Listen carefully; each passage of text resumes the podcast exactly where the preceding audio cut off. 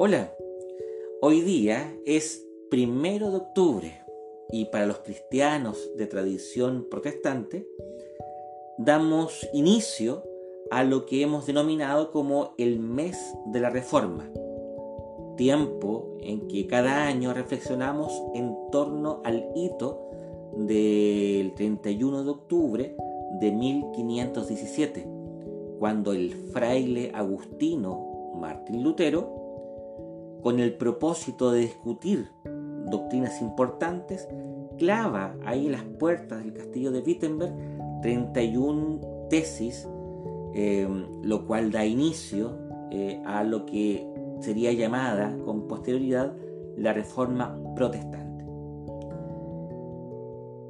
Normalmente, cuando estamos en este mes, sacamos a relucir las diversas personalidades que fueron protagonistas en esta época. Eh, hablamos mucho de Martín Lutero, eh, vemos películas antiguas y nuevas sobre él, nos recordamos los pre-reformadores, sobre todo pienso ahora de Jan Hus, un tremendo predicador que fue pionero y que murió mártir, eh, y también de los otros reformadores magisteriales que son llamados, eh, tales como Zwinglio o Calvino. Quisiera invitarte a, tomar este mes con la seriedad que, que implica y que te des el espacio para poder leer alguna biografía, algún texto histórico que te dé más luces acerca de los antecedentes y propósitos de la reforma protestante. Te quiero recomendar algunos libros. Eh, los primeros dos, bastante sencillos, eh, cortitos, eh, sobre Juan Calvino. El primero se llama El genio expositivo de Juan Calvino, de Stephen Lawson, que es un libro muy cortito que habla acerca de la impronta de Juan Calvino como predicador del Evangelio. ¿Cómo era que Calvino hacía uso del púlpito para la gloria de Dios y para la salvación del pueblo? Es un libro muy breve, que se lee muy amenamente y que contiene elementos que son imprescindibles, sobre todo si tú eres predicador o quieres enseñarle a otros la palabra. También de Calvino, un clásico de Thea van Halsema, que es una holandesa, que escribe este libro que se llama Así fue Calvino. No es un libro muy profundo, pero si tú no has leído nada sobre el reformador, te otorga las líneas generales eh, en lo que respecta a su biografía y el contexto en que vivió para empezar a leer más sobre él. Em, ya en una línea un poquito más, más, más erudita, está este libro de la editorial Ariel, es un poquito difícil de conseguir, que se llama Yo Calvino, de Denis Cruzet. Es un texto que ahonda no solo en aquello que implica el contexto histórico, doctrinal, sino que también se atreve a decir algunas cosas en relación a la realidad interior de Juan Calvino.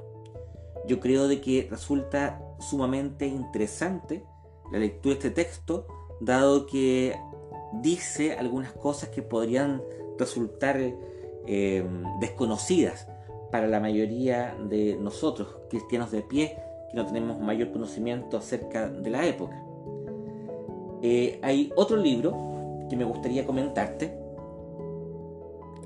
también sobre el reformador Juan Calvino, que es de Michael Orton. Este ya no está tanto en la línea biográfica o de contexto histórico, sino que más bien eh, busca eh, explicar con un poquito más de detención eh, algunos aspectos esenciales de la doctrina calviniana relativa a la espiritualidad.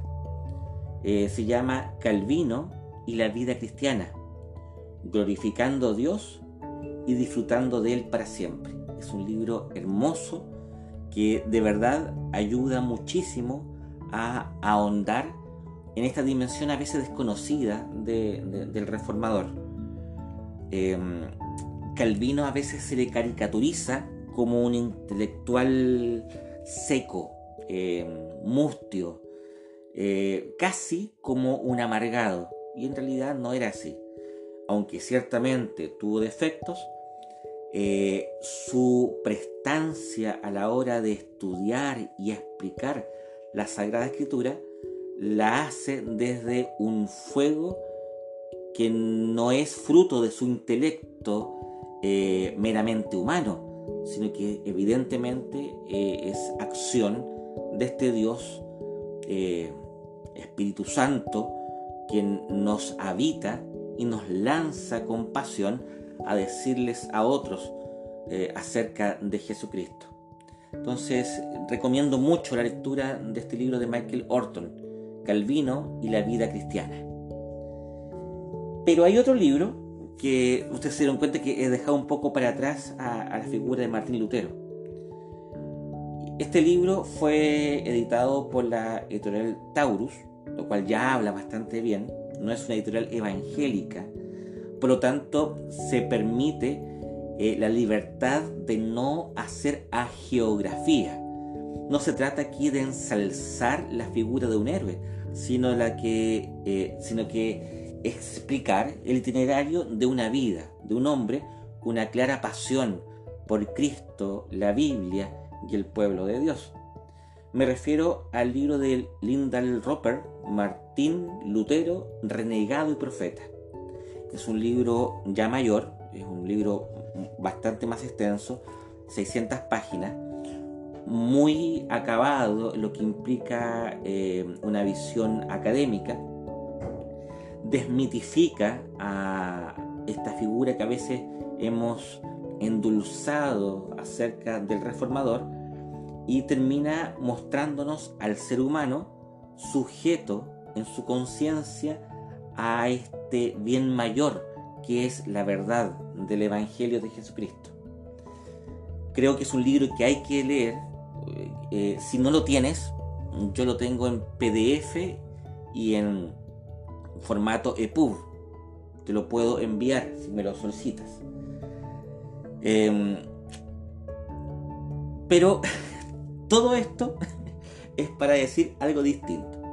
A veces Cuando eh, celebramos el mes de la reforma, solemos hacer lo que acabamos de hacer, destacar los grandes líderes, decir que ellos fueron las estrellas brillantes que nos guiaron en medio de la noche de, de, esta iglesia oscurecida por prácticas y filosofía de los hombres.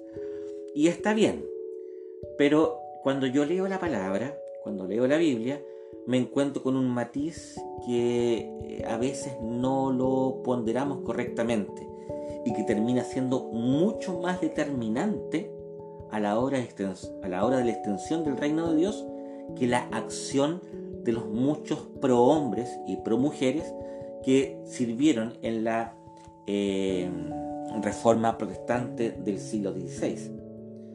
Fíjate, está tomado este texto del libro de los Hechos de los Apóstoles, capítulo 11, a partir del versículo 19 al 21.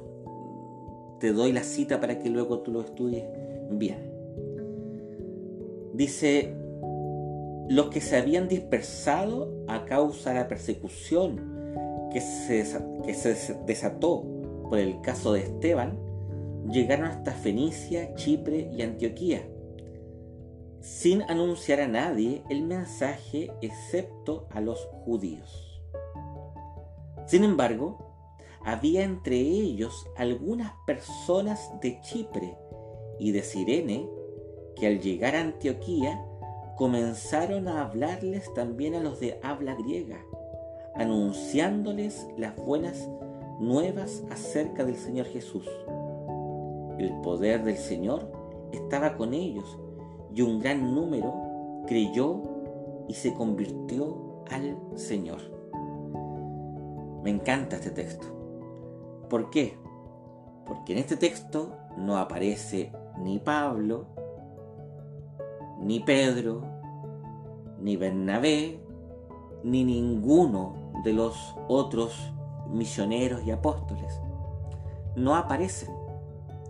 ¿Quiénes son los que aparecen? Son los anónimos, aquellas personas creyentes que fruto de la persecución que hubo a la iglesia después del martirio de Esteban, tienen que salir de Palestina para poder sobrevivir. Vemos que hay dos grupos. Un grupo eh, que no dice nada a los gentiles, sino que comparte su testimonio acerca de Jesús solamente a los de origen judío, como ellos. Pero hay otro grupo que la traducción que acabo de leer dice que eh, algunas personas que eran provenientes de Chipre y de Sirene, quienes eran cristianos, unos absolutos anónimos y más encima que venían de la periferia de la iglesia naciente, son ellos los que empiezan a dar testimonio acerca de Jesucristo a los no judíos. Es decir, ellos son los primeros misioneros. Son ellos los que van a dar por primera vez testimonio a no judíos acerca de Jesucristo como Señor y Salvador. No son Pedro, no es Pablo, no serán los apóstoles, e, etc. No serán los próceres, sino que será este pueblo anónimo quien dirá a otros eh, por primera vez la buena noticia, el Evangelio de Jesús. Bueno, con la Reforma Protestante pasa exactamente lo mismo.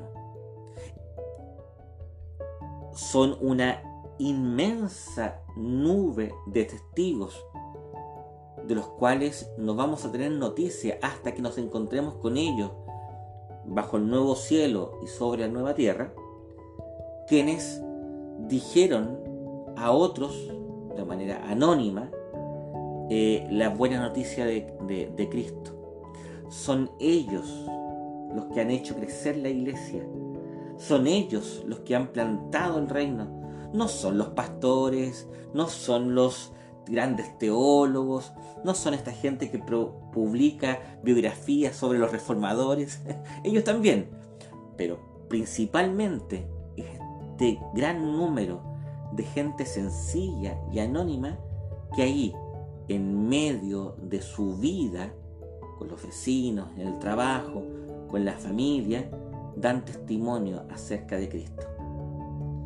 La iglesia avanza así, no con aquellas personas que tienen nombres o títulos rimbombantes, sino que con el pueblo llano, que investido con la autoridad del sacerdocio común de todos los fieles, termina anunciando como pueblo profético la verdad. Creo, humildemente, de que es justamente eso lo que va a salvar a la iglesia de la crisis que atraviesa hoy. No son los televangelistas, no, por ningún motivo. No son aquellas personas que hacen podcast, no, menos aún. No son aquellos que publican libros de encumbrada teología, no, son las personas sencillas quienes desde abajo siguen repitiendo lo que hicieron estos sireneos y chipriotas en el primer amanecer de la iglesia. Son ellos los que repiten este modelo de dar testimonio a Jesucristo a personas que no han escuchado nunca de Él, los que salvarán eh, a la iglesia de la crisis en que se encuentra.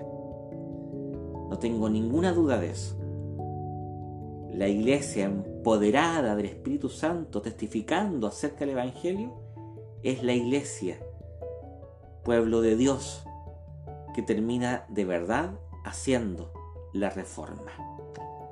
La reforma en donde la palabra, que es clara y verdadera, es testificada mediante el poder del Espíritu Santo.